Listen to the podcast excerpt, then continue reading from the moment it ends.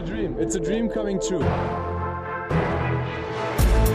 NBA mit deutscher Brille. Von und mit dem einzig wahren. Was für eine Woche. Game 7, Buzzerbeater, Awards, Career Nights, 50 Punkte auf beiden Seiten. Es war eine absolut verrückte Woche. Ich komme leider erst jetzt dazu, euch darüber zu berichten. Ich habe mir den Alex ins Studio eingeladen, meinen guten Kumpel Age, aber er hat es nicht geschafft bis ins Studio. Das heißt, heute geht das Ganze per Skype. Age, ich begrüße dich. Ja, hi, schön, dass du mich angerufen hast. und ich heute mit dir äh, zu später Stunde noch einen Podcast raushauen darf. Genau, wir haben Samstagabend, haben uns gerade mal so ein bisschen über die Woche ausgetauscht. Da war ja einiges los, wie gerade schon angesprochen. Und wir haben einiges aufzuholen. Ich versuche das Ganze mal ein bisschen in Ordnung zu bringen, wie diese Folge aussehen wird. Zunächst einmal werden wir über die verbleibenden Spiele der ersten Runde noch sprechen. Also, das ging letzten Sonntag mit Game 6 los. Also die Mavericks gegen die Clippers. Die Mavs sind da ja ausgeschieden. Dann hatten wir noch die Serien von den Jazz und den Nuggets und OKC gegen die Rockets. Die bringen wir dann chronologisch zu Ende, werden dann auch ein kleines Resümee über die Mavericks und die Thunder machen die ja jetzt leider nicht mehr dabei sind. Damit ist auch mein Experte Age dann auch erstmal etwas arbeitslos. Und dann gehen wir auf die zweite Runde über. Da sind ja dann noch vier Paarungen da und wir werden uns alle mal ein bisschen anschauen und mal den aktuellen Stand dort euch übermitteln. Und am Ende gibt's dann noch ein paar News. Da gab's ja auch noch was zu Dirk und Schröder und Luca. Die Awards wurden verteilt. Da gibt's auf jeden Fall auch noch Gesprächsbedarf. Okay, Alex, bist du bereit? Ich bin bereit. In Summary hast du ja eben gesagt, wir sprechen erst über die Western Conference, nicht über die spannenden Serien. Genau.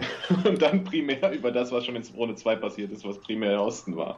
So ist es. Ist mir, ist mir als du es gerade dezidiert aufgelistet hast, so aufgefallen. Ja, ja, so ist es. Der Osten relativ uninteressant gewesen in der ersten Runde und der Westen, ja, mit, mit zwei Game Sevens, die Mavericks gegen Clippers Serie, die auf jeden Fall auch interessant war, mit der wir jetzt auch anfangen. Also, Alex, hast du denn die Mavericks Niederlage gegen die Clippers schon verdaut nach gut einer Woche? Also es war ja in Summe, wir sprechen ja gleich auch noch über OKC, äh, für mich eine harte Woche. Also erstmal beide Teams ausgeschieden, ich schon beim Amt gewesen, ja, äh, mich angemeldet. Kurzarbeit. Ähm, die Mavs-Niederlage, ganz ehrlich, ich bin einfach positiv gestimmt, was die Mavs angeht. Von daher, klar, das war, war ein Downer, äh, aber ein erwarteter Downer zu dem Zeitpunkt, als sie dann wirklich ausgeschieden sind. Aber in Summe bin ich einfach so positiv in die Zukunft blickend, weil die Mavs halt Luga haben und Maxi haben und hm. Christaps haben und hm. Cess haben und Rick haben mhm. Mark haben, da bin ich einfach zuversichtlich. Äh, von daher,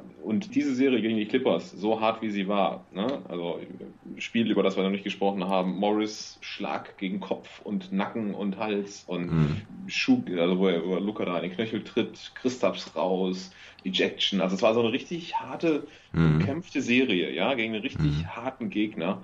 Und ich glaube, das ist genau das, was die Mavs in ihrer zweiten Saison, in ihrer ersten Playoff-Teilnahme mit dem neuen Team, sage ich jetzt mal, mhm. gebraucht haben. Um so, ne, man muss sich da so ein paar, paar Schläge im Gesicht abholen, um guter Straßenkämpfer zu werden. Und, so ist äh, es. Und das war eigentlich die perfekte Serie. Einfach um die Schwächen der Mavs auch offen zu legen. Ich, Flügel wussten wir alle schon vorher, von daher ähm, selbst self-fulfilling prophecy, aber halt auch Härte. Und die Mavs haben nicht zurückgesteckt. Die Clippers waren härter, aber die Mavs haben trotzdem nicht zurückgesteckt und das rechne ich ihnen so hoch an. Und aus der Serie kannst du einfach nur Kraft ziehen äh, anstelle der mhm. Mavs. Und ich glaube, das wird ja so wie so ein wie so ein D-Day ein bisschen sein, ab dem es dann richtig losgeht. Die gehen jetzt mhm. in die Offseason, sind richtig motiviert, wissen genau, sie haben da Prügel kassiert, aber sind erhobenen Hauptes da raus, aber die wollen zurückkommen und das nächste Mal besser machen, egal gegen wen. Ja, sehe ich absolut auch so. Rick hat auch gesagt, ne, das ist das, was sie dieses Jahr brauchten. Eine richtige Lesson von absolut starken Clippers. Ja. Also ist einfach eine, eine, eine klasse Mannschaft. Kawhi Leonard ist ein Wahnsinnsspieler, was man auch gerade in diesem Game 6 wieder gesehen hat. Gehen wir gleich noch ein bisschen drauf ein. Ich äh, will ich an einer Stelle nur korrigieren. Für mich wäre die, die perfekte Lesson gewesen, wenn sie die Clippers hätten vermeiden können äh, in der ersten Runde und äh, eine, ja, einen Erfolg aus der ersten Runde mit, mitgenommen hätten. Also das wäre, mhm. ne, das wäre eigentlich so die, der, der Best Case gewesen. Klar, Best Case natürlich immer eine Championship, aber das wäre halt eigentlich für mich jetzt nochmal ein Schritt geiler gewesen, wenn sie dann vorher halt nicht, nicht das ein oder andere Spiel nicht so verkackt hätten und halt nicht auf Platz 7, sondern auf Platz 6 oder 5 gelandet wären, oh, wären und dann halt da die Jazz oder die Nuggets rausgehauen, wo man ja jetzt auch gesehen hat, dass die auch absolut ihre Stärken haben, aber ich denke nicht auf dem Niveau der Clippers sind. Gut, und dann das Pech mit Christaps vor allen Dingen, das ist natürlich bitter, äh, das ist schade, dass sie da nur, ja, also Christaps und Luca haben halt nur vier Minuten zusammen im vierten Viertel gespielt in der ganzen Serie. Äh, das, das, das, ist halt, ja, echt bitter, genau. Da hätte man sich ein bisschen mehr gewünscht. Ich meine, wir gucken mittelfristig bis langfristig und da ist diese Erfahrung auf jeden Fall Gold wert und ob du dann da noch die erste Serie, also die erste Runde gewinnst oder nicht, auch eigentlich egal. Du hast zwei Spiele gewonnen, das war absolut wichtig, dass du halt nicht äh, mit einem Sweep irgendwie dann nach Hause gehst. Ja, und da werden wir uns auf mehr freuen in den nächsten Monaten und Jahren. Ja, ich freue mich auch schon auf die Offseason, aber das besprechen wir dann anderen. Ja, genau. Nach der Saison ist vor der Saison. Wir haben ja auch schon ein bisschen über ein paar Namen diskutiert, aber die bewahren wir uns noch für den Off-Season-Talk. Ja, Alex, vielleicht nochmal kurz zu Game 6, damit äh, unsere Hörer auch, die es nicht sehen konnten, wissen, ähm, wie das Spiel dann so gelaufen ist. Die Mavericks waren ja eigentlich noch ganz gut dabei zum Ende des Spiels, so zum dritten Viertel, vierten Viertel. Aber vielleicht magst du den Spielverlauf nochmal so ein bisschen zusammenfassen. Wenn ich ehrlich bin, den kompletten Spielverlauf kriege ich anhand meiner Gedanken, Erinnerungen und auch meine Notizen nicht mehr ganz hin. Was ich sagen kann, halt erstmal die Aktion von Marcus Morris vielleicht ganz kurz. Ja. Und das mal aus dem Spielverlauf rauszuholen und nochmal auf die, auf die äh, Gesamtserie zu beziehen oder auf das Gesamtmatchup.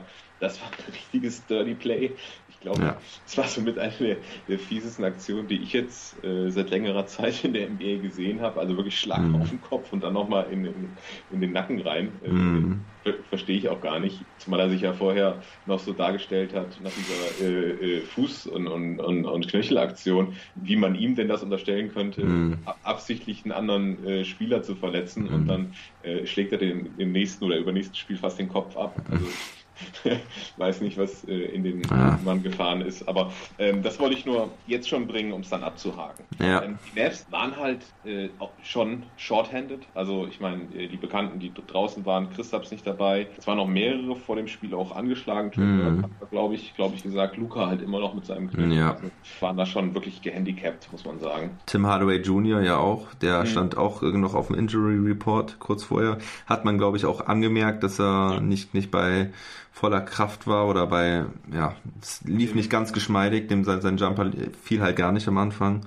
Ja, ja. Tim war eisekalt, ne? Aber mhm. ähm, genau, also sind dann auch nicht schlecht gestartet, wenn ich es mal so ganz High-Level mm. summieren darf, sind aber dann doch auch schon früh wieder im Rückstand hinterhergelaufen. Mm. Der, wenn mich nicht ganz täuscht, Philipp, korrigiere mich bitte, auch schon wieder Richtung 20 Punkte. Minus 23 muss es gewesen sein. Und ja. weil ich, ich weiß es irgendwie noch, ist es mir eben auch erst wieder eingefallen, weil wir ja da schon die Parallelen zu Game vorgezogen haben, wo die Mavs ja so heroisch nach dem Riesenrückstand zurückgekommen sind. Und dann sah es halt im dritten Viertel fast wieder danach aus, als könnten die Mavs nochmal sowas leisten. Die Mavs mit einem 20 zu 8 Run im dritten mhm. Viertel. Luca ist da auch äh, ziemlich steil gegangen und es waren auf einmal nur sechs Punkte Rückstand. Tja, nur leider haben dann halt Tim Hardaway Jr. hat dann auch zwar ein, zwei Jumper, glaube ich, getroffen, aber konnte auf jeden Fall nicht so überragen wie ähm, also, noch im Game 4 und dann kam halt Kawhi. Ja. Genau, bevor wir jetzt auf das, was dann geschah, eingehen, vielleicht nur der kurze Einwurf hypothetischer Natur. Wenn Tim Hardaway Jr. einen normalen Tag gehabt hätte und er hatte absolut keinen normalen Tag, mhm. hat absolut unter seinem Niveau gespielt und dem Niveau, das er die ganze Saison eigentlich gehalten hatte. Von daher gehe ich schon davon aus, dass ihn die Verletzung da äh, beeinträchtigt hat. Wäre das eine richtig knappe Kiste ge geworden mhm. zum Schluss und da hätten vielleicht die Mavs zu dem Zeitpunkt auch in Führung liegen können. Alles hypothetisch, wie ganz viele Sachen in dieser Serie. Ich denke an die Ejection, ich denke an Christophs generell raus, etc. Und was dann geschah, Du hast eben in unserer äh, Vorbesprechung acht Punkte von Kawhi Leonard angesprochen, der mhm. einfach wieder der, der der Midrange-Gott ist und, und das da halt auch richtig raushängen lassen hat. Er war draußen auf der Bank, seinen Rest bekommen, seine Mhm. Minuten und kam wieder aufs Spielfeld und hat das einfach übernommen, das Spiel. Ja, also Mhm. Midrange. Maxi wie immer gut gechallenged dran gewesen, aber da ist einfach nichts zu machen. Und wenn ich dann noch ganz kurz meine, meine Perspektive äh, zu dem Spiel abschließen darf, was den Mavs dann auch, auch richtig das Rückgrat gebrochen hat, waren so ganz fiese und regelmäßig eingestreute Dreier von Reggie Jackson. Ja. Reggie Jackson vor der Serie rausgehoben als jemand, der im vierten Viertel eigentlich nicht auf dem Spielfeld steht, die aber trotzdem irgendwie ein Spiel gewinnen kann, Schu- wenn der richtig wehtun kann. Ja, auch nicht auf dem Spielfeld stehen sollte, weil er meiner Meinung nach ähnlich wie Russell Westbrook äh, sehr schlechte Entscheidungen trifft. Aber er ist in diesem Clippers-Team halt nicht derjenige, der die Fäden ziehen muss im vierten Viertel. So war es halt bei Detroit damals. Sondern er war halt derjenige, der irgendwo in der Ecke stand und den Ball dann halt reingeworfen hat. Und das hat er halt echt gut gemacht, muss man leider sagen. Und das hat Ja. irgendwie doppelt wehgetan. Aber wie Ja. gesagt, ich habe es dann schnell verdaut. Dann vielleicht kurz noch auf Maxi eingehen. Ja, fasst Ähm. das Spiel von Maxi zusammen. Wieder so eine Achterbahnfahrt, finde ich. Defensiv Nachricht zwei, ich habe mir zwei Aktionen hier äh, gemerkt. Dieser eine Fast Break Transition ähm, Block, wo er dann den abgeräumt hat und direkt danach einen Corner 3 trifft im ersten Viertel. Richtig nice. Dann wieder Mhm. gefühlt vier freie Dinger nicht trifft, ganz Mhm. knapp trifft. Ich habe mir zweimal hier äh, In and out. Out. Ja. Boah, ganz bitter. Kannst du das, was ich eben über Tim Hardaway Jr. äh, gesagt habe, auch direkt über Maxis Dreier äh, noch dazu Ja. äh, sagen. Ja, wenn der von den Dreiern, die er da genommen hat, die zwei In and Out, zwei trifft, dann sind, dann sind sie nämlich wieder hypothetisch nicht sechs hinten, sondern sind direkt dran. Ja. Hat äh, dann im, im zweiten Viertel halt nochmal mit Nicer D richtig auch für Momentum gesorgt, auch mit dem Charge direkt hinterher, dass er gezogen hat, also offensivvoll, dass er gezogen hat gegen äh, Landry Shamet. Aber der Dreier war trotzdem, was hat er getroffen? Zwei von sechs hatte ich, glaube ich, eben. Ja. Wenn er das über die ganze Serie getroffen hätte, wäre ich zufrieden und das sagt, glaube ich, schon viel aus. Ja, er hat über die ganze Serie drei von 20 getroffen, ne? Und den einen anderen Dreier, den er getroffen hat, war im ersten Spiel. Ja, mir fallen alleine schon vier ein, die in and out waren. Ja, manchmal entscheiden halt ein paar Millimeter. Gibt es eine richtig schöne Floskel zu, ne? Ah, ja? Wie heißt sie? Ich weiß nicht, welche du Ja, meinst. ja, ich weiß auch nicht mehr genau, aber es ist immer, man man lebt durch den Dreier und dann irgendwas auch mit Sterben und so. Ach, du weißt sie wirklich nicht. Ich, ich habe gedacht, du wolltest der geldgeilen Gudrun keinen Gefallen tun. Hier ist sie, mein Freund. Die geldgeile Hey. Gudrun. Ich mö- Ich möchte dir auch keinen Gefallen tun. Nee. Die ist scharf auf dein Geld. Ja, also wer es noch nicht mitbekommen hat, unser Sparschwein heißt jetzt Geldgeile Gudrun. Wurde abgestimmt. Hat keinen Zusammenhang mit Basketball, aber na, ich finde Geldgeile Gudrun ganz nett. Ist äh, ein bisschen verrucht und ein bisschen schweinig. Ha, was eine Doppeldeutigkeit. Whatever, wir quatschen wieder zu lang. Gib mir doch mal bitte ein Resümee der Mavs allgemein und ein Resümee für Maxi auf die ganze Saison bezogen und ja, Ja, auch auf die also Bubble, die Ich glaube, Playoffs. ich habe Resümee, das ich jetzt bringen müsste, ähm, glaube ich, eigentlich eben schon vorgezogen gehabt. Ne? Also ich, Hm. äh, in Zukunft blicken bin ich, bin ich sehr, sehr positiv. Zurückblicken bin ich, ich mag diesen Begriff nicht auf, auf nicht bezogen auf nicht selbst erbrachte Leistungen, aber stolz. Ja, also ich ähm, habe das echt genossen, was die Mavs da gemacht haben und ähm, gerade wenn man sich meine Predictions von vor der Saison angeguckt hat, haben sie meine Erwartungen ja definitiv übertroffen und das hat Mhm. richtig Spaß gemacht und ich freue mich wirklich auf die nächsten Jahre. Hinsichtlich Maxi bin ich eigentlich auch positiv. Ich glaube auch, dass ihn das, dieser, dieser Shooting Slump, den er jetzt in der, in der ähm, Postseason, auch in seiner ersten Postseason, muss Ja. Ja, ja, also äh, bei der NBA auf jeden Fall, ja. ich glaube auch, dass ihn das motivieren wird.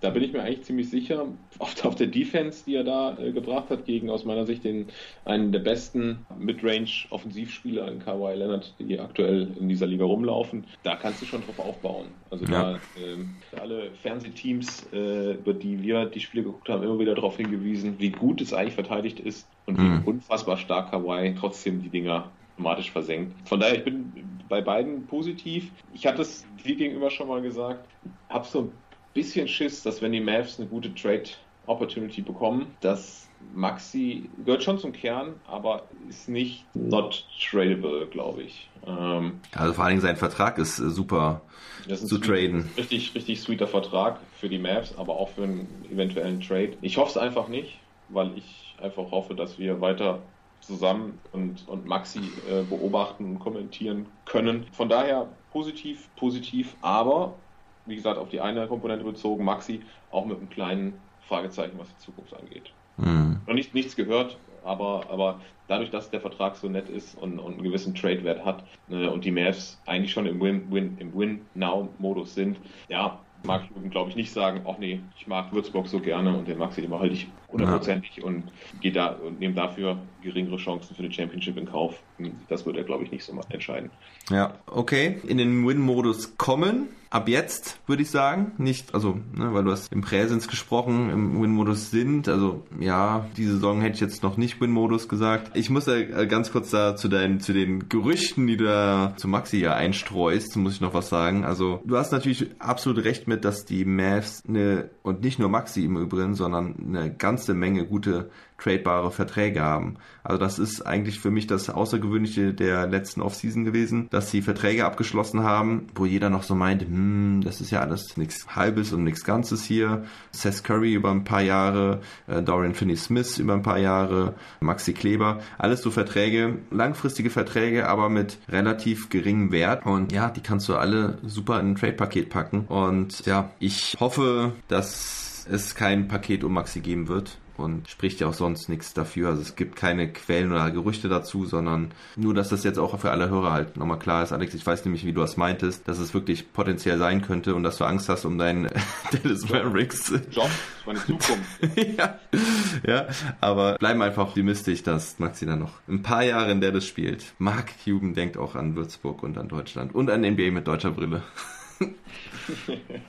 Sonst kriegt er Ärger mit mir. Gut, okay. Hacken wir die Mavs damit ab. Äh, wir freuen uns auf nächste Saison. Die deutsche Brille wandert weiter zu Oklahoma gegen die Rockets und danach werden wir die Jazz gegen die Nuggets besprechen. OKC, ja, die OKC Thunder sind in einem wahnsinnig verrückten Game 7 ausgeschieden gegen die Houston Rockets. Das Spiel ging am Ende mit 102 zu 104 aus für Houston. Dank meines schreienden Sohnes um drei Uhr nachts konnte ich dann auch das vierte Viertel noch sehen. Naja, eineinhalb Stunden habe ich ihn noch dann versorgt und dann konnte ich den Großteil der zweiten Halbzeit noch sehen. Und ja, war spannend bis zum Schluss. Also man hat richtig gesehen, Westbrook gegen Paul, Harden, der ein absolut schlechtes Spiel hatte, zumindest offensiv, gewinnt das Spiel am Ende mit seiner Defense. Also es, äh, es gibt noch Sachen, die glaubst du, das, das kannst du keinem erzählen, dass sowas noch passiert. Macht den Game-Winning-Block gegen Ludor, der dann die Möglichkeit hatte zum Dreier mit ja, zwei, drei Sekunden vor Schluss. Chris Paul hatte vorher übrigens auch noch die Chance zum Ausgleich gehabt, verlegt da auch ein Ding, was er normalerweise nicht verlegt. Tja, und dann hatten die, die Thunder noch zweimal die Möglichkeit, den Ball einzuwerfen mit einer Sekunde, haben aber kein vernünftiges Play mehr hinbekommen und äh, die, die Rockets gewinnen das Ding. Ja, Alex, wie siehst du diese Serie der OKC gegen die Rockets und auch natürlich in Hinblick auf Dennis Schröder? Ja, also es war auf jeden Fall eine super spannende, gut anzusehende Serie mhm. für die Teile, die ich gesehen habe.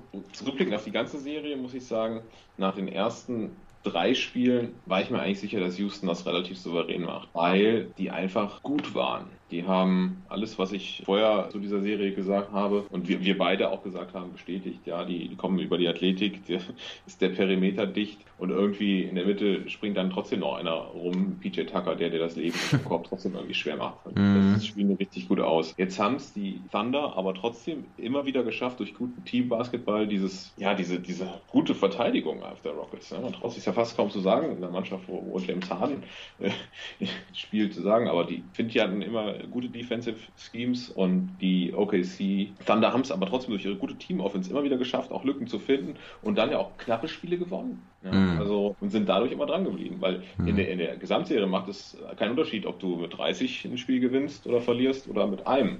Ja, da ja. steht der ein Sieg oder eine Niederlage. Und so war so, so ein bisschen für mich so die Herleitung dieser äh, dieses Game Sevens, dass die Rockets aus meiner Sicht in Summe besser war. Mhm. Ähm, aber OKC, die Crunch-Time OKC, wir hatten es, mhm. äh, glaube ich, in einem unserer ersten Podcasts, glaube ich, mal angesprochen. Extreme Crunch-Time-Bilanz bei den Thunder haben einfach gezeigt, dass sie die engen Spiele dann halt auch gewinnen können.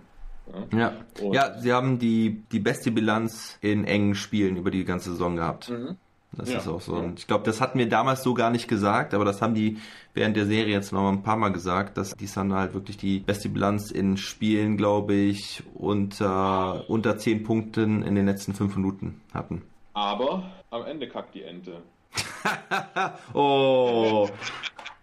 Da, da leicht jetzt äh, ganze 2 Euro. Da kannst du das ganze Jahr über West Front Champion gewesen sein Ja. und dann verkackst du in Game 7 in der ersten Runde Ja. der Western Conference Playoffs. Und die ja. haben es leider wirklich ein bisschen verkackt, muss man sagen. Also die, die Schlussphase war echt ziemlich wild. Ich gehe gerade noch mal so ein bisschen das Play-by-Play durch, also die Auflistung der Aktionen, die dann in den letzten Minuten da stattgefunden haben. Das ist so lange, also die letzte, die letzte Minute. Übrigens, äh, Russell Westbrook hat auch richtig, richtig schlecht gespielt in den letzten Minuten. Hatte ein gutes Spiel, hatte also insgesamt ein gutes Spiel äh, nachdem er sehr schlechtes Game 5 hatte. Dann Game 6 war, glaube ich, dann wieder besser. Und Game 7 war dann, ja, hatte er 20 Punkte, 9 Rebounds, aber hat wirklich in den letzten Minuten gar nichts getroffen. Also er hatte dann wieder ziemlich oft den Ball und hat eigentlich gar nichts Gutes äh, hinbekommen. Ja, aber halt auch Chris Paul, also das war halt diese Aktion, die ich eben meinte, das war nicht zum Ausgleich, sondern er hätte ähm, beim Stand von 102 zu 103 hat er einen Jumpshot nicht getroffen innerhalb der Zone,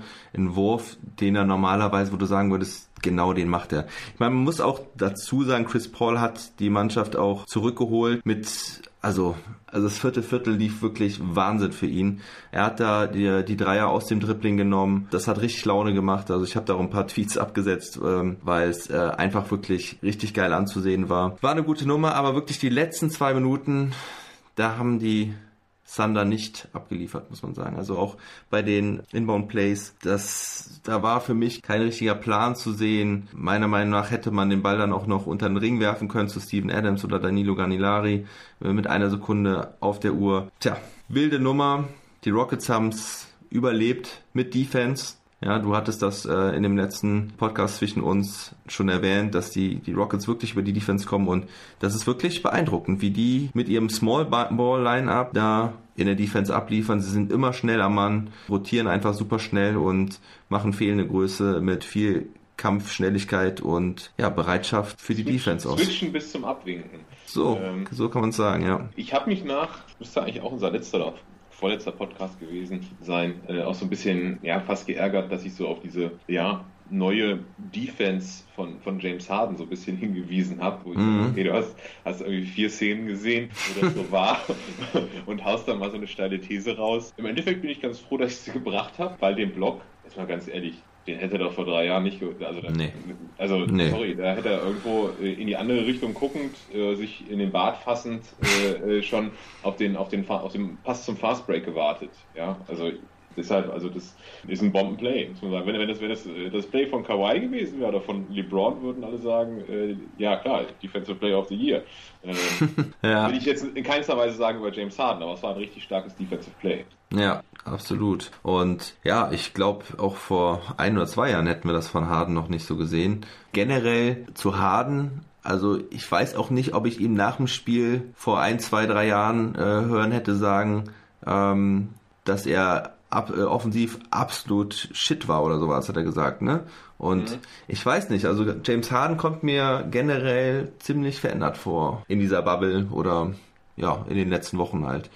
Also es weiß nicht, ob ich das, ob ich ihn da vorher einfach immer sehr, sehr zu kritisch gesehen habe oder mit, mit der Mavs-Brille auf. Muss sagen, also der hat, der hat sich wirklich äh, Respekt bei mir erarbeitet in den letzten Wochen. Hut ab.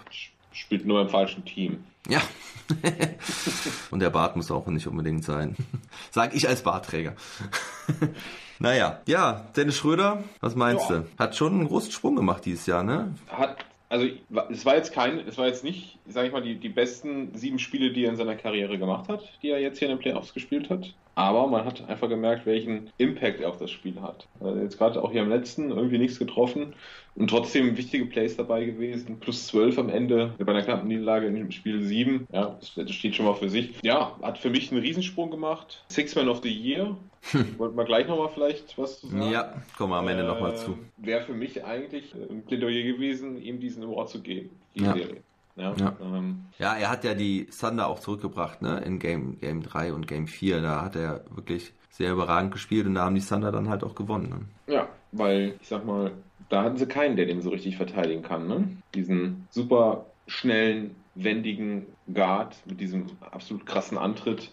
Ja. Ähm, da hatten die Rockets nicht so die richtige Antwort drauf. Ja, das schien stimmt. mir immer so. Stimmt. Ähm, Ja, verrückt, ne? Dass die Rockets dann so große Spieler halt irgendwie besser verteidigen können als einen wirklich kleinen, schnellen. Mhm. Und dann ist Dennis, also wow, das, also ist er immer da durchgegangen und dann zum, zum, zum Korb- Korbleger und dann doch nochmal aus der Midrange abgedrückt. Das war schon klasse. Da freut es mich dann auch wieder, wenn ich den dann nochmal in einem weißen Trikot sehen darf. Schwarzen, weißen Trikot sehen Mhm. Also hat einen richtig, richtigen Sprung gemacht und ja, freut mich irgendwie für ihn. Die äh, Thunder auch draußen, ähm, Age arbeitslos.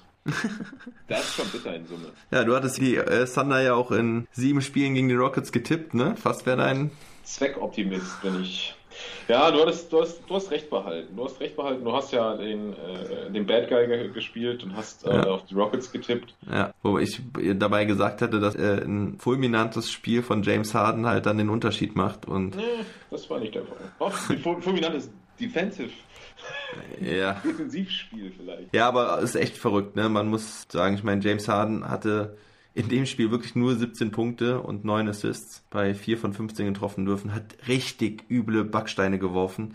Aber er hatte auch echt Spiele dabei, wo du sagst, da hat er schlecht geworfen und schlecht gespielt, aber hatte trotzdem irgendwie seine äh, 32 Punkte oder 35 Punkte. Also es ist schon Wahnsinn, wie der da, wie der da immer seine Punkte holt, auch wenn er ein schlechtes Spiel hat. Ne? Ja, ich finde aber auch, es fällt einem gar nicht mehr so auf, wenn James Harden mal einfach viel wirft und nichts trifft, ähm, weil man es einfach irgendwie auch schon kennt und immer trotzdem weiß, er wird irgendwann treffen. Die ersten, ich sag mal, 100 Mal, wo ich das gesehen habe, war das noch so, oh, er wirft einfach weiter, ja.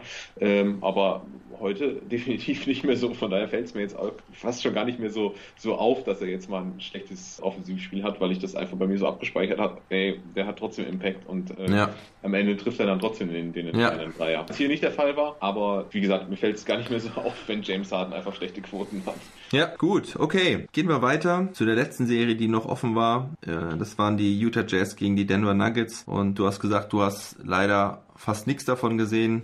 Ähm, Deswegen werde ich dir einfach mal erzählen, wie geil diese Serie war. Also ich habe jetzt auch nicht alle Spiele gesehen, aber ich habe vor allen Dingen glücklicherweise auch das Game 7 im letzten Viertel gesehen. Und äh, das hat echt Bock gemacht und die in den Spielen zuvor habe ich sie halt teilweise gesehen, aber vor allen Dingen habe ich richtig geile Performances im vierten Viertel gesehen von Jamal Murray und Donovan Mitchell. Das war absolut Wahnsinn. Also ich versuche diese Serie mal gerade so ein bisschen zusammenzufassen. Ich habe mir da ein paar Sachen rausgeschrieben. Jamal Murray, erster Spieler mit einem 40-Point Playoff-Game ohne einen Turnover. Das ist schon mal richtig krass. Er hatte auch, glaube ich, über drei Spiele kein Turnover. Was mir da jetzt nochmal spontan einfällt, er hatte, glaube ich, über drei Spiele eine Dreierquote im vierten Viertel von irgendwie 80 Prozent. Das, das, das kommt mir gerade nochmal so.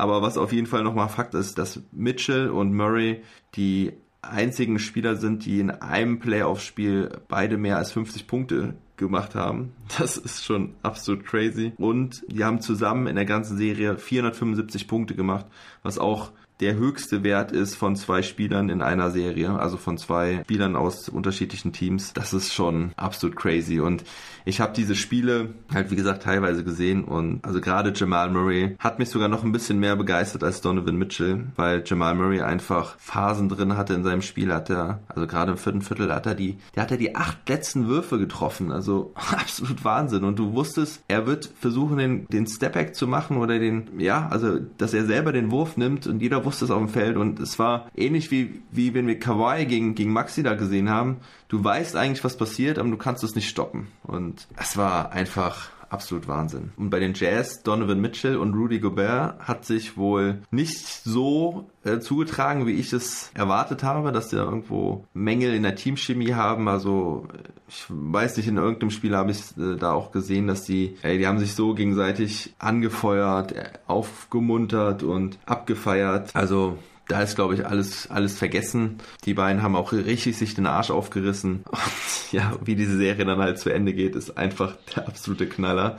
Das hast du ja sicherlich auch gesehen, ne? Hab Ähm, ich gesehen. na. Ja. Gary Harris, absolut underrated Player hier in dieser Serie, weil er lange verletzt war. Und ja, war mir auch gar nicht bewusst, dass der, dass der verletzt war. Ich habe mich sowieso schon gefragt, was mit ihm ist weil ähm, ja bei den Nuggets im Kader, also bei den bei den Guards halt auch sehr viel Wechsel waren, wer da immer mal gespielt hat, wer gestartet hat, also so so neben Murray und Jokic, fragt man sich sowieso mal, wer, wer spielt denn da eigentlich noch? Ich meine, ne, Michael Porter Jr., äh, Torrey Craig, Monte Morris, Paul Ne? Ja, Paul Millsap, ja, den man natürlich auch immer gerne mal vergisst. Und ja, aber wie geht das Spiel am Ende aus? Also die, die Jazz führen mit zwei. Donovan Mitchell hat, glaube ich, mit äh, ja, 30 Sekunden auf der Uhr, hat er den Ball, will zum Korb ziehen und läuft an Gary Harris vorbei. Gary Harris kommt aber dann von hinten stiehlt ihm den Ball von hinten ab. Die, die Nuggets mit nur noch ein paar wenigen Sekunden auf der Uhr gehen zum Fast Break. Jamal Murray, der, der eine schlechte Nacht hatte, legt den Ball auf Torrey Craig, der eigentlich nur den Layup reinmachen muss. Der verlegt ihn. Es sind noch vier, fünf Sekunden auf der Uhr. Gobert holt den Rebound, wirft den Ball nach vorne. Conley läuft zum Dreier und wirft den Dreier. Sie liegen zwei Punkte zurück. Was? Mach den Maxi. Mach den Maxi. Und Conny macht den Maxi. Also das Ding ist sowas von krass in und out. Also und ich habe dieses Bild abfotografiert für meine Jungs. An dich habe ich das ja auch geschickt, Alex. Ne? Donovan Mitchell reißt die Arme hoch. Das wäre der Game-Winning Three gewesen und ähm, war auch ja, war rechtzeitig abgeworfen. Also es wäre wirklich der Sieg der, der Jazz gewesen. Und das Ding, also er, der Ball guckt wirklich schon so halb rein auf diesem Foto, was ich da gemacht habe und er springt halt wieder raus und die, die Nuggets surviven, überleben und gehen in sieben, glaub wie ich, naja, ich glaube, ich habe in sechs gesagt. Aber ja. wir haben, wir haben beide gesagt, es wird eine sehr enge Serie und die, die war es mal definitiv. Die Nuggets sind das erste Team seit, wirst du mir hoffentlich gleich sagen, das erste Team, die äh, nach einem 3-1 Rückstand äh, die Serie nochmal gedreht haben. Seit, Alex? Was das? Cle die letzte. Cleveland gegen die äh, Golden State Warriors? Korrekt. Ja? Ach. Ja, wir haben es zusammen gesehen, Game ja. 7. Du erinnerst dich. Ich erinnere mich, ja. Chase Down Block von LeBron James. Oh, gegen äh, Andre Iguodala. Iguodala, ja, ja, mhm. ja. Das war's. Das war, das, das, das werde ich nie vergessen, ey. Das war, das Wahnsinnsnacht. Das war, das war Wahnsinn. Was aber auch Wahnsinn ist, was denn die Nuggets da machen bei diesem Fast Break nach dem Stil von Gary Harris. ja. Oh mein Gott.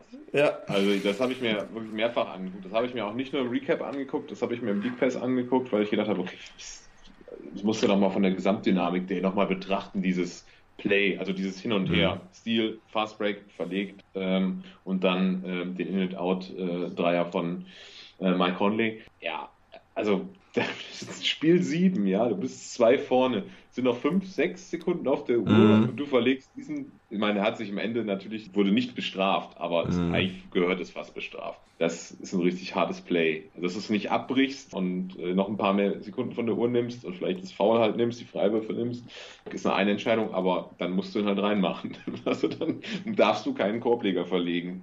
Das, äh, ja. Also das Spiel geht dann 80 zu 78 aus. Und also das sind zusammen 158 Punkte. Das gibt's eigentlich in der heutigen NBA gar nicht mehr.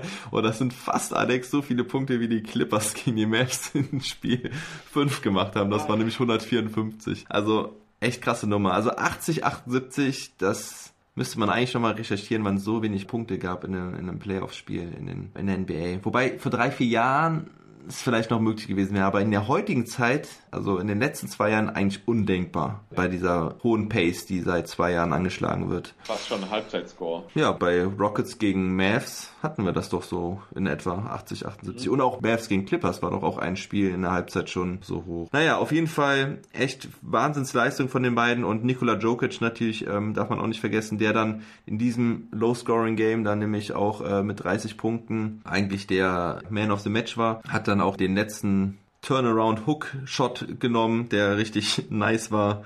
Alte serbische Schule. Ja, und so dürfen die Nuggets jetzt gegen die Clippers ran. Und da gab es direkt schon mal eine Niederlage. Aber ja, wir gehen jetzt vom Westen zum Osten, beziehungsweise nein, wir gehen ja, doch, wir gehen jetzt vom Westen zum Osten. Wir gehen aber vor allen Dingen von der ersten Runde in die zweite Runde. Bleiben wir nochmal bei der deutschen Brille und gehen mal zu den Celtics gegen die Raptors. Da steht es im Moment jetzt 2-1 für die Boston Celtics. Und ja, die Celtics hätten aber eigentlich schon mit 3-0 führen müssen, nicht wahr, Alex? Also, dass die, dass die Serie zum jetzigen Zeitpunkt nicht 3-0 steht, ich hoffe einfach, dass ich das nicht nochmal recht, weil das kann so ein, ja, wie soll man sagen, Seriendynamik änderndes Spiel gewesen sein. Sicher auf die, ne, so Smooth Sailing Richtung Conference Finals aus Sicht der, der Celtics 2-0 im Rücken bis vorne und irgendwie verlierst du dieses Ding noch mit so einem Hardcore Buzzerbeater am Ende Heartbreaking Loss. Das ist echt hart. Also es könnte wirklich so die komplette Dynamik der Serie nochmal ändern. Jetzt steht es nur 2-1. Nur, ja, also wie eine normale Playoff-Serie mit Heimspielen, Auswärtsspielen. Hast du jetzt halt gleich noch ein Heimspiel, steht es dann auch 2-2. Ähm, und ja, eigentlich müsste es 3-0 stehen. Und ähm, dann wäre die Serie eigentlich so gut wie durch, sage ich mal. Jetzt ist es aus meiner Sicht, gerade gegen den Champion, eine ganz offene Kiste da. Hm. Osten. End, endlich, mal, endlich mal eine offene Kiste. Ja, also es stand 101 zu 101 in diesem Game 3 und dann konnte man aus deutscher Brille eigentlich schon absolut abfeiern, weil Kemba Walker den Ball zu Daniel Theiss durchsteckt und er das Ding durch die Reuse dankt und es waren nur noch 0,5 Sekunden auf der Uhr, stand also 103 zu 101 dann für die Celtics. Äh, Theiss hat auch richtig gefeiert, hat sich richtig gefreut, das hat auch mich sehr gefreut. Tja, und dann halbe Sekunde, da haben die Thunder in 1,1 Sekunden gar nichts auf die Reihe bekommen, mit zwei Timeouts noch. Und ja, aber Alex, ich habe dir das Video ja mal äh, zusammengeschnitten gehabt und dir rübergeschickt. Äh, hast du erkennen können, was die Celtics da an Defense spielen wollten? Nein.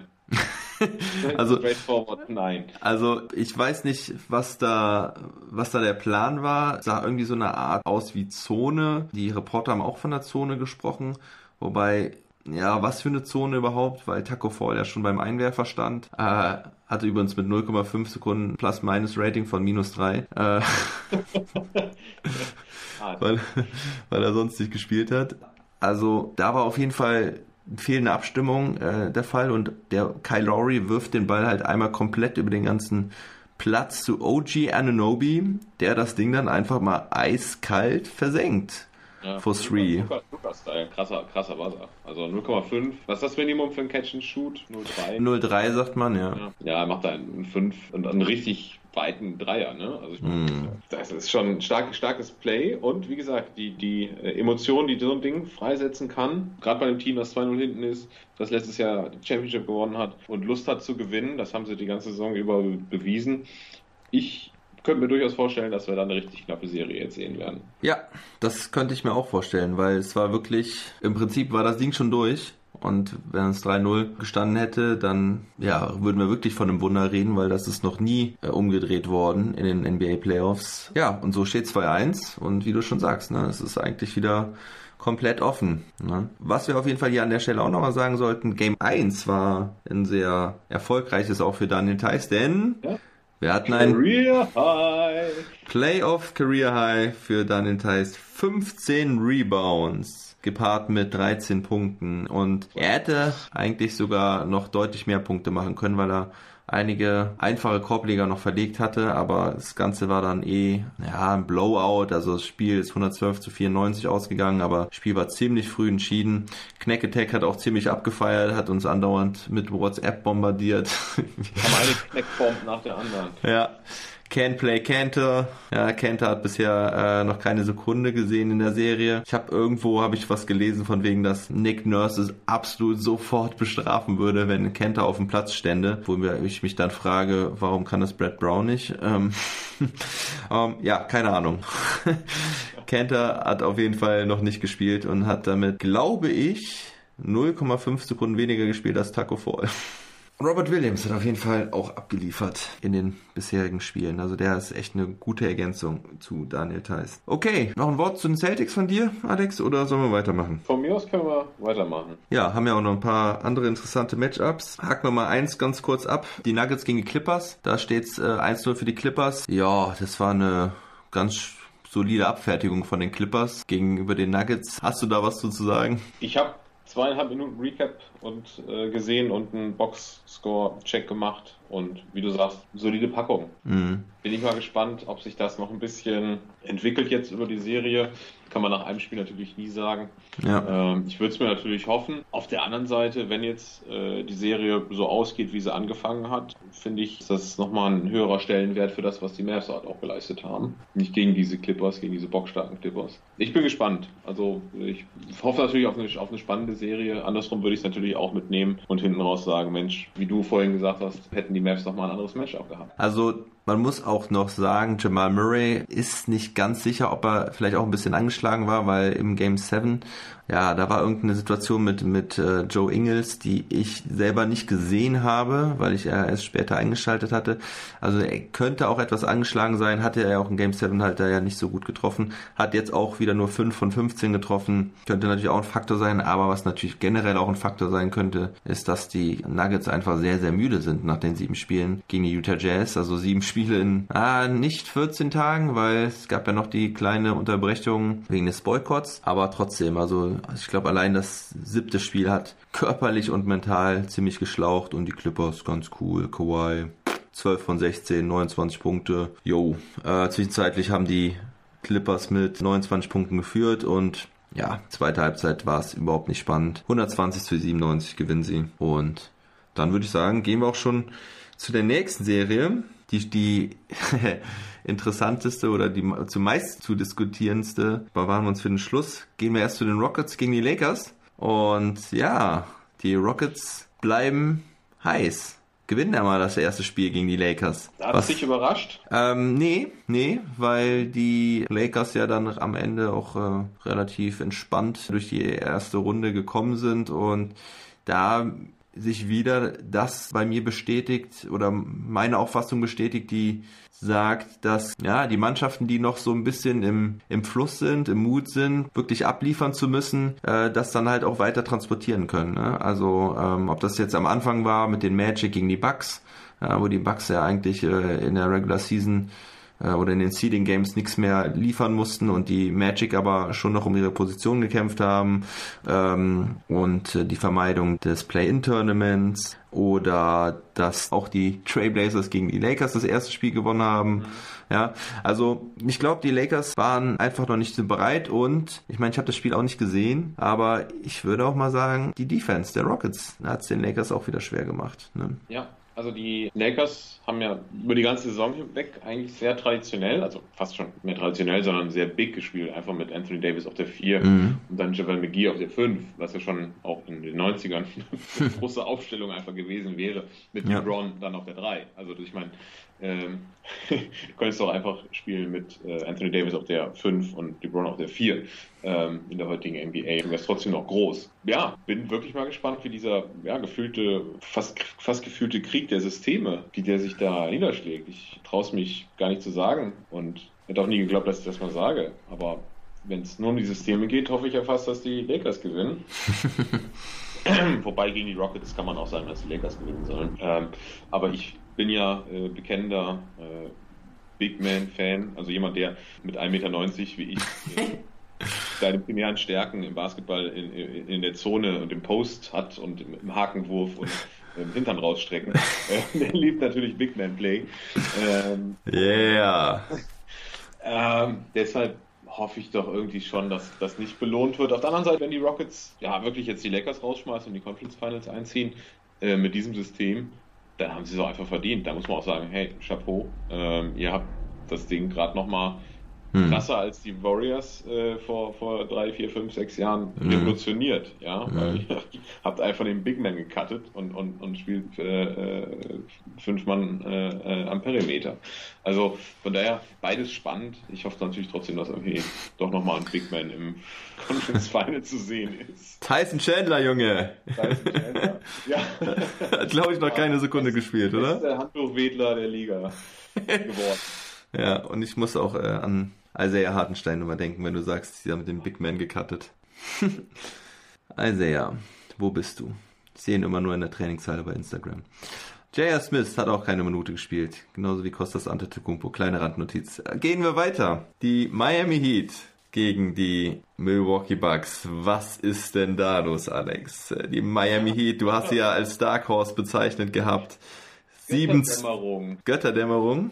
7 zu 0 bisher in den Playoffs. Und ja, die Bucks mit Jannis stehen mit dem Rücken zur Wand. Ja, 3-0, du hast es eben gesagt. Also, ich lehne mich mal aus dem Fenster, wenn die, wenn die Bucks noch ins Conference Final kommen, dann holen sie den Pott. Aber das wird nicht passieren, weil denen einfach der Zahn gezogen ist. Ja. Ey, also ich mal alle, alle drei Spiele, die waren ja noch nicht mal so wirklich richtig knapp. Also oh, das zweite schon, ne? Also ja, aber irgendwie, irgendwie haben die Heat das schon irgendwie recht souverän, finde ich, da im Griff, die ganze Veranstaltung. Ja. Ähm, überraschend, natürlich. Ich meine, ich, du hast eben gesagt, ich habe äh, die Heat ein bisschen so als mein, mein Dark Horse deklariert. Dark Horse heißt aber auch, dass er nicht den äh, Favoriten an die Wand spielt, Mhm. ähm, sondern sich durch so eine Serie dann durchaus mal durchbeißen können. Aber das ist jetzt 3-0 gegen den First Seed. Das hätte ich natürlich nie im Leben gedacht. Auf der anderen Seite gucke ich immer gerne mir mal den Kader an, vor allem mit Fotos daneben, dann weiß ich, hey, das sind, das sind Kämpfer, das sind Beißer. Naja. Äh, die, die, die, die, die beißen dich halt aus den Playoffs raus, wenn du nicht aufpasst. Und genau das passiert in den Bugs gerade. Ja. Äh, halt schon fast passiert. Ja. Und da bin ich auch mal gespannt, was das für einen Impact halt auch für die mittelfristige Zukunft hat. Und jetzt wieder irgendwelche Spekulationen anzuheizen, die du dann widerlegen musst äh, für die Zuhörer. Aber das wird, das wird spannend sein zu beobachten, ähm, der Zufriedenheitsgrad, den Janis dann hat äh, in der, in der Offseason und über die nächsten zwei Jahre, wenn die Bugs jetzt hier wirklich 4-0 sang- und klanglos ausschalten sollen. Mhm. Ja, also Janis Antetokounmpo hat noch bis 2021 Vertrag, also geht jetzt in sein letztes Jahr. Und er ist der große Free Agent 2021, für den sich einige Teams schon Geld beiseite gelegt haben. So, sie sind jetzt zwei Jahre hintereinander sehr enttäuschend ähm, ja, rausgeflogen in den, in den Playoffs, haben es nicht geschafft, bis äh, in die Finals vorzustoßen. Und gerade nach dieser Saison, wo sie ja wirklich äh, in der Regular Season ja nochmal eins draufgelegt haben in ihrer Überlegenheit. Ja. Und dann, ähm, ja, im ersten Spiel gegen die Magic hat man schon gesagt, oh, oh, was ist da los? Aber da konnten sie sich dann noch erholen und die Magic waren ja auch wirklich sehr dezimiert.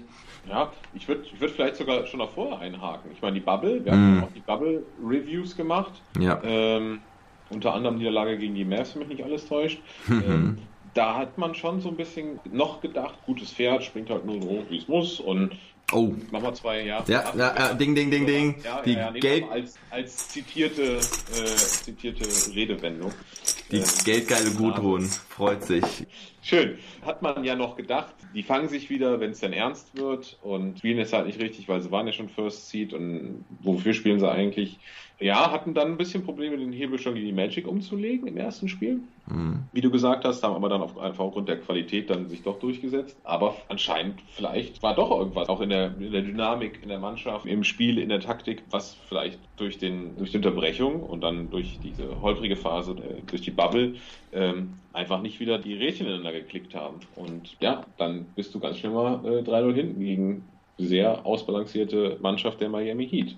Ja, also ich habe die ersten zwei Spiele nicht sehen können, nur in Zusammenfassung und ein bisschen, ja, ein bisschen im Real Life, aber äh, ich habe mir gestern halt das ähm, gesamte Spiel 3 angeguckt und es war echt komisch anzuschauen. Ich glaube, die ersten zwei Pa- Partien liefen ähnlich, dass die Bucks eigentlich schon das ganze Spiel über, also zumindest in Game 1 war es auch so, dass sie das ganze Spiel eigentlich so die Kontrolle hatten. Game 2 war, war eigentlich ein, von, von Anfang bis Ende waren da die Heat eigentlich ähm, das Spiel am kontrollieren, aber Spiel 1 und Spiel 3 waren so, dass die Bucks eigentlich ja, so die Kontrolle hatten, sie sind immer in, in Führung gewesen. Man wusste auch irgendwie nicht so genau, warum eigentlich.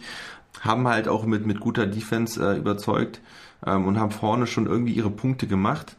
Aber sobald es dann Richtung Ende des Spiels ging, ähm, vor allen Dingen ins, ins, ja, oder dann im vierten Viertel, haben die Heat wirklich ihr, ihre Lockdown-Defense angeworfen und haben Jannis keine Möglichkeiten mehr gelassen. Also sie stellen dann mit den Fastbreak kontern sie ja schon ziemlich krass mit, mit einer Wand, die sie dann ähm, an der Dreierlinie positionieren. Da stellen sie wirklich vier Spieler nebeneinander, sodass Jannis da nicht durchlaufen kann. Und ja, und danach sind sie mit allen Mann dann halt dran. Ähm, Bam Adebayo, einfach ein Wahnsinnsspieler. Jimmy Butler, also du hast sie eben angesprochen, diese ganzen Kampfsäue. Jimmy Butler, Goran Dragic, Jay Crowder. Ja, gegen die will ich auch nicht unbedingt in den Playoffs ran. Andrew Iguodala nicht zu vergessen. Und dann hast du da noch diese unbeschwert aufspielenden Rookies mit Tyler Harrow und äh, Duncan Robinson, der, den du einfach überhaupt nicht freistehen lassen darfst. Ja, und Jimmy Buckets, ähm, da will ich auch mal, muss ich auch mal ähm, ein ganz fettes Lob aussprechen an die ganze Heat-Organisation,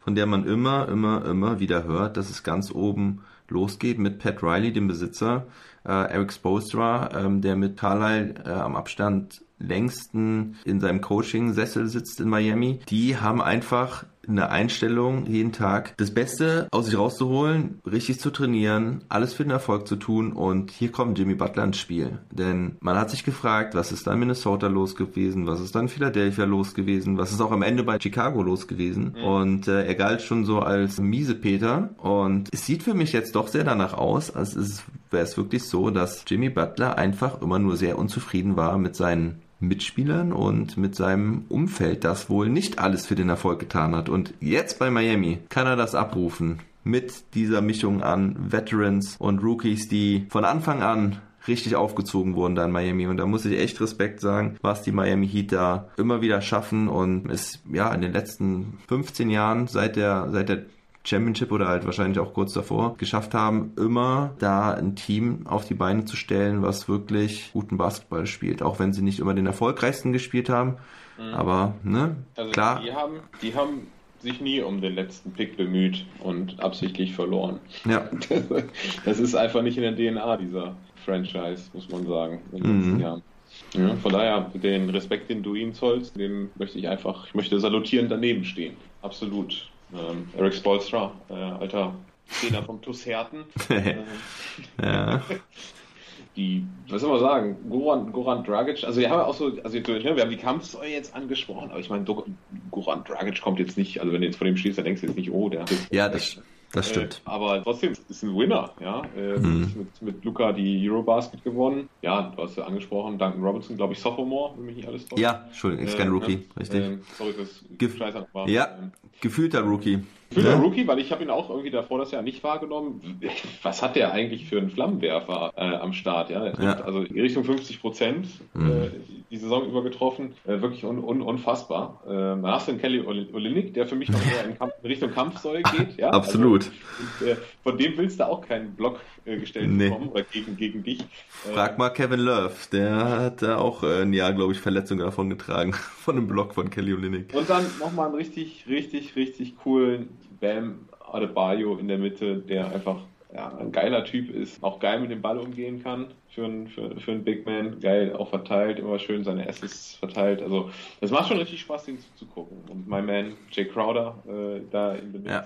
Ich auch ziemlich cool. Ja, und, und Jimmy Butler. Also ich meine, was da, was da in Chicago los war, kann ich schon sagen, das war ein Team bestehend aus Jimmy Butler, Dwayne Wade und Rajan Rondo. Wusste ich gerade, als du, als du gesagt hast, muss ich nochmal an dieses Dream ja. denken. Das war auch ein ganz heißer Mix. Ja. Sorry, ich schweife jetzt ab. Also Respekt an die, an die, an die Heat, würde mal sagen, das erste, der erste Teilnehmer der Conference Finals steht für mich eigentlich fest. Ja, er hat ja mit Dwayne Wade auch abgeklatscht. Hast du das gesehen? Ja, ja, habe ich gesehen. Dwayne Wade war als Virtual Fan da und Jimmy Butler hat mit ihm abge äh, abgeklatscht. Und da hast du an der Stelle auch Udonis Haslem nicht vergessen, der, äh, keine Ahnung, 17 Jahren bei den Heat ist. Crazy, dass er da noch im Kader ist. Also manchmal denke ich so, das ist irgendwie noch ein Fehler und er ist Assistant Coach oder sowas. Nee, aber er ist tatsächlich noch im Kader. Und natürlich nicht zu vergessen, der, der Dosenstecher-Champion Myers Leonard. Okay, jetzt wird's, jetzt wird's zu spaßig in der Samstagnacht. Wir haben die 12 Uhr überschritten. Ja, also die Heat werden es aller Wahrscheinlichkeit machen. Die Frage ist eigentlich nur noch, werden die, die Bugs gesweept? Das wäre halt echt eine harte Nummer. Also du hast es auch echt, äh, ja, schon korrekt angesprochen. Also das würde natürlich auch absolut Einfluss darauf nehmen, was mit Janis äh, nächstes Jahr passiert. Mein griechischer Freund George, äh, auch treuer Hörer dieses Podcasts, äh, mit dem ich ja gerne eine NBA mit griechischer Brille aufnehmen wollte. Das wird wahrscheinlich jetzt ein Off-Season-Talk. Tut mir leid, George. ich wollte eigentlich äh, so gegen, gegen die äh, Conference Finals manchmal mit ihm sprechen, wie es denn, ob es denn bei den Bucks für den ganz großen Wurf äh, Off-Season-Talk bin ich auch wieder am Start. ja, tja, das wird wohl nichts mehr, dass wir über die Titelchancen der Bucks sprechen. Ja, also, also echt krass. Also wenn sie jetzt wirklich noch sogar gestreamt werden würden. Ähm, ja, und by the way, ne, ähm, Janis hat sich auch ist auch umgeknickt gestern im Spiel, konnte dann deswegen am Ende auch nicht mehr ganz so abreißen. Er wollte richtig, man hat es gesehen, aber er war sichtlich behindert. Also er hatte wirklich Schmerzen, er hat einen geilen Dank noch abgeliefert im vierten Viertel und danach hat man dann gesehen, als er aufgekommen ist, dass er schmerzverzerrt das Gesicht verzogen hat. Ja, macht es nicht leichter, den Sweep zu verhindern. Aber Gut, das war's zu den Serien. Wir haben äh, unser Zeitlimit schon wieder deutlich überschritten und wir haben nämlich noch ein paar News und Awards zu besprechen. Die News der Woche, eigentlich die einzige News der Woche. Steve Nash wird Trainer bei den Brooklyn Nets. Age, dein Take dazu. Mein Take dazu, ah, fallen mir schon wieder so viele Floskeln ein. über, über, überraschend. Definitiv. Ich glaube, damit hat keiner gerechnet. Ich meine, Steve Nash war ja schon auch noch aktiv und präsent irgendwie. Ja. Ähm, obwohl er, also für, für, einen, für einen Spieler im Ruhestand fand ich ihn irgendwie doch noch, irgendwie habe ich immer mal was gelesen, was mitbekommen. Aber eigentlich nie Richtung Trainerkarriere. Wobei es mich nicht wundert. Ich meine, er ist, ein- ist, Nee. ein, ist ein absolutes Vorbild. So ganz, ganz offensiv geht er da mit seiner Ernährungsgeschichte auch um. Also ist ja bekennender Veganer, wenn mich nicht ganz alles täuscht. Ja. Und ähm, propagiert das auch sehr stark, also auch generelle Lebensweise. Und ähm, von daher wundert es mich nicht, dass er da ins Coaching geht, aber ähm, schon überraschend, dann den Head Coach-Job bei einem Hm. Team zu bekommen, was eigentlich ja aus meiner Sicht in den nächsten Jahren oder sobald die beiden Franchise-Spieler wieder am Start sind, auch eigentlich direkt Richtung äh, Titel gehen muss. Da so ein Greenhorn irgendwie zu bringen, ist mutig, hat in den letzten Jahren eigentlich nie so richtig gut geklappt. Ähm, Kann ich mir auch nicht vorstellen, dass das so auf Anhieb klappt. Also ich meine, wenn du Kevin Durant im Team hast, äh, hilft das natürlich schon mal sehr, weil er einfach selbst viel übernimmt. Mich, also ich hat glaube ich einfach jeden überrascht, weil das gab es auch nicht einmal irgendein Gerücht, glaube ich. Ich habe von Steve Nash Richtung Coaching gar nichts gehört. Bei den Nets war auch total unklar. Äh, hieß die ganze Zeit nur Greg Popovich äh, sollte kommen, was für mich auch total unvorstellbar war. Ich weiß auch nicht. Dann hat er dann den schwierigen Charakter Kyrie. Also ich halte es auch immer für schlecht, wenn du so eine Mannschaft hast, die, die definitiv direkt im Win-Now-Modus ist, ähm, einem Trainer zu überlassen, der praktisch keine echte Head-Coach-Erfahrung hat. Und wir sind gespannt. Ich freue mich auf jeden Fall, ihn zurückzuhaben, weil für mich ein absolut sympathischer Spieler. Und Jack Vaughn, der jetzt interimsmäßig übernommen hatte, wird sein Assistant Coach, laut Vogue wohl auch der bestbezahlteste Assistant Coach der Liga. Er hat ja auch, hat ja auch wirklich abgeliefert jetzt in der Bubble. Ja, und auch Dirk Nowitzki war im Gespräch. Steve Nash wollte ihn nach Brooklyn lotsen, aber Dirk hat gesagt, nee, lass mal.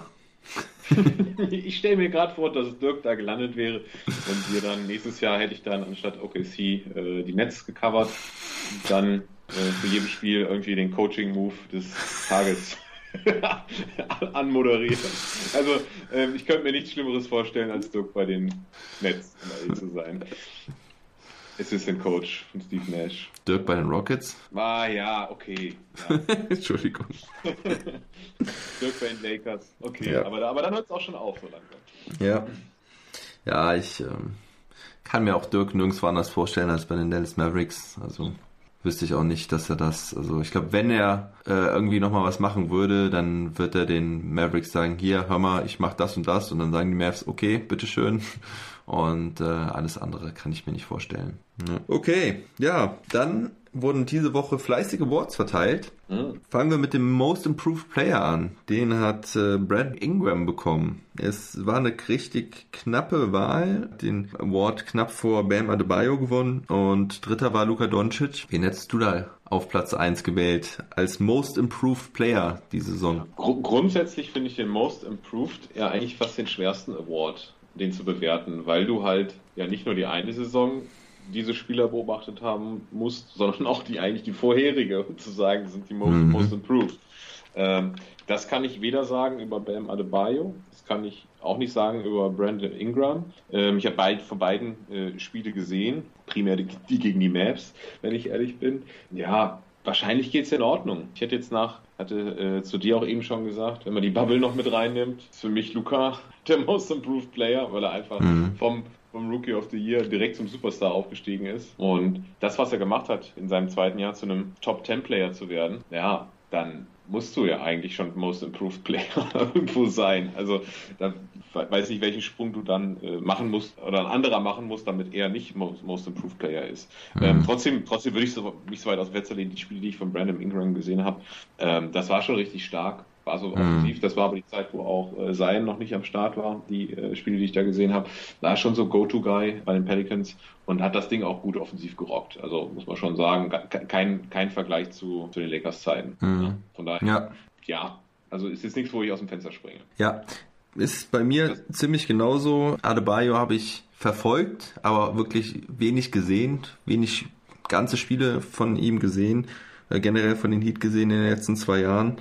Ist ein Spieler, der auch absolut Spaß macht, definitiv. Aber ja, es ist äh, schwer, den Spieler zu bewerten, wenn man ihn nicht wirklich über die ganze Saison covert. Also von ihm, von Ingram habe ich äh, tatsächlich ein bisschen mehr gesehen dieses Jahr. Äh, habe einige Spiele von den Pelicans gesehen und muss sagen, dass Ingram wirklich einen großen Sprung gemacht hat. Von den Zahlen her ist es gar nicht beeindruckend, aber die Spielweise und sein Selbstverständnis äh, und dass er halt teilweise wirklich auch, ja, ich will es jetzt nicht mit Kawhi Leonard vergleichen, aber er hatte auch so immer wieder Passagen drin, wo er ziemlich unstoppable war. Also er hat einen riesen Sprung gemacht. Wenn du dir die Zahlen anguckst von Luca, ja, also irgendwie von knapp äh, 19,8 Punkten auf 29,8 oder sowas. Also in allen Statistiken absolut, also richtig krass sich verbessert und da kommen auch die ganzen anderen Spieler überhaupt nicht dran an diesen Sprung von Luca. Das Einzige, was man halt Luca ein bisschen vorwerfen kann, ist, dass er in der Crunch-Time halt nicht geliefert hat während der Regular Season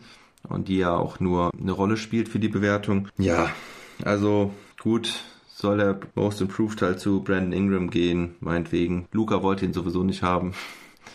Hatte Devontae Graham ins Spiel gebracht, der halt äh, nur auf Platz 5 gelandet ist. Platz 4 war dann Jason Tatum im Übrigen noch, wobei ich das auch schwer finde. Äh, wie du hast schon gesagt, es ist nicht immer einfach zu bewerten, weil zum Beispiel Jason Tatum hat ja, letztes Jahr eine schlechte Saison gespielt und dieses Jahr eine sehr, sehr gute. Ja, ja. Hatte aber seine Rookie-Saison eigentlich schon ziemlich stark gespielt. Also Bewertet ja. man das dann auch schon mal nochmal mit rein? Er ist auf so vielen Ebenen ein schwieriger Award. Ja, jetzt muss man auch sagen, ist der Sprung von einem ungedrafteten Sophomore, der eine, nur Bankwärmer ist, hin zu einem Rotation-Spieler nicht fast ein größerer Sprung als, äh, ich sag mal, mhm. vom Rotation-Spieler zum Stammspieler. Mhm. Ähm, oder vom Stammspieler zum, zum Führungsspieler. Von daher ist gibt es da diese Maßstäbe, die einfach wahrscheinlich bei den äh, Entscheidern, bei den Wählern in diesem Fall, das wird ja gewählt, ähm, einfach so ein bisschen im Kopf aus sind, dass einfach diese Kriterien, die jeder da für sich anlegt oder die in den USA vielleicht da angelegt werden, einfach eher auf den, die Entwicklung, die, die Ingram hatte, passt, als, als zum Beispiel auf die von Luca oder von einem Devonta Graham. Was ja. ich auch eine krasse Entwicklung fand. Ja, gut, machen wir einen Haken dran. Herzlichen jo. Glückwunsch, Brandon Ingram. Jo. Gehen wir zum nächsten. Fangen wir mit dem einfachen an. Rookie of the Year, Ja Morant. Boah, Einfache. Nummer, oder?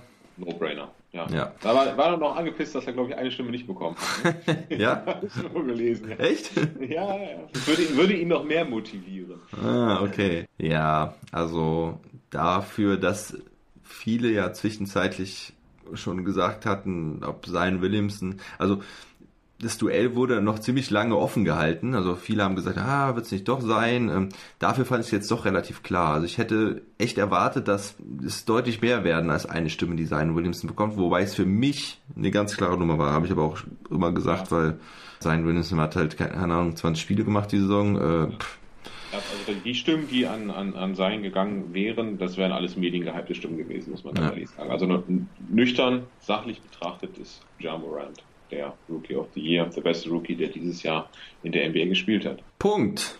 Zum nächsten. Da werden wir noch ein bisschen diskutieren. Six Man of the Year. Montrezl Harrell, unser Liebling seit einer, einer unserer Lieblinge. Wobei, nach der Entschuldigung äh, an Luca. Ich, eigentlich mag ich ihn auch. Also, ja. Aber. Äh, nee, ich, ich fand es ich wirklich gut, dass er sich äh, so klar und deutlich bei, bei Luca entschuldigt hat. Ähm, wenn glaub, er das, das nicht gemacht Ja. Ich glaube, das ja. Ähm, hätte das nicht gemacht, dann äh, wäre ich immer noch ziemlich stinkig auf ihn. Aber so fand ich es dann, fand ich es dann okay. Und eigentlich ist, ist halt ein cooler Spieler. Ne? Bringt halt ja. super Energy mit und Hustle und einer der wenigen erfolgreichen Spieler, die keinen Dreier treffen in der heutigen Liga. Und von der Warte her würde ich es ihm gönnen wenn denn da nicht Dennis wäre. Dennis Schröder, du hast bestimmt die, äh, die Votings am Start, wie viel äh, äh Stimmen Schröder bekommen hat, wie viel Harold bekommen hat? Nein, habe ich nicht. Hast du, hast du nicht am Start? Oh, sorry, sorry. du sonst immer alles am Start. Ja. Ähm, das ja, habe ich jetzt nicht. Das kannst du hier jetzt auch sagen. Der ist jetzt nicht auf verschiedenen Ebenen äh, schwierig zu bewerten, der äh, Six Man of the Year. Aber natürlich musst du trotzdem halt alles gesehen haben oder einen Großteil gesehen haben.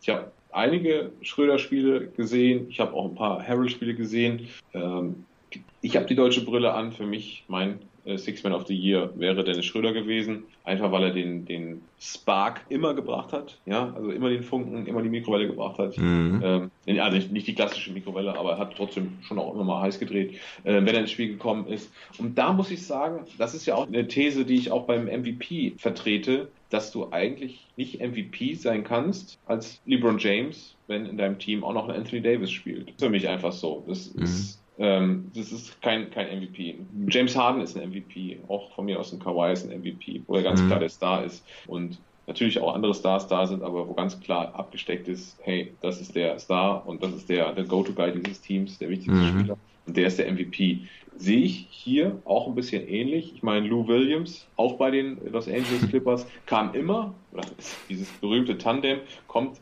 äh, zusammen mit Montrezl Harrell. Die spielen jede gegnerische Bank gegen die Wand. Und ja, die kommen halt beide von der Bank und reißen halt Minuten und Punkte. Von daher ist das auch für mich nicht der klassische Sixth Man, der eher dann aus meiner Sicht Dennis Schröder gewesen wäre, der alleine dann von der Bank kommt oder auch mit einer Bench Unit natürlich. Mhm. Aber das ist der Man der, der Ja. Bank. Ja, und Ja. bei den Clippers sind es einfach zwei. Ja, also von daher ist das für mich schon eigentlich ein Schiefstand. Zumal möchte ich jetzt ganz kurz nochmal sagen, ähm, der Award, weiß ich nicht, ob der irgendwo in, in, in Los Angeles ein Magnet ist, dass der immer wieder dahin geht. ähm, in, den letzten, in den letzten sieben Jahren fünfmal an die Clippers gegangen. Ähm, meiner Meinung nach ist es nur nicht wieder los geworden, weil man gedacht hat, oh, wir wollen es nicht zu offensichtlich machen. Bin mit der Wahl nicht ganz zufrieden, wie man vielleicht merkt. Ja, Lou Williams hat ihm ja auch den Award symbolisch übergeben. In der Bubble hast du es gesehen. Da haben Nee, sie wirklich, haben sie wirklich Lou Williams äh, den, den Award in die Hand gedrückt und dann hat er dem Montrezl Harrell ihn überreicht. Das sah ganz lustig aus. Also ich habe die ähm, Wahlen mal kurz äh, rausgesucht. Also Montrezl Harrell hat 58 First Votes bekommen und 34 Second Votes. Dennis Schröder hatte 35 First Votes und 46 Second Votes und dann schon recht abgeschlagen Lou Williams äh, auf Platz 3. Dwight Howard hat sogar auch ein Third Vote bekommen. Ja.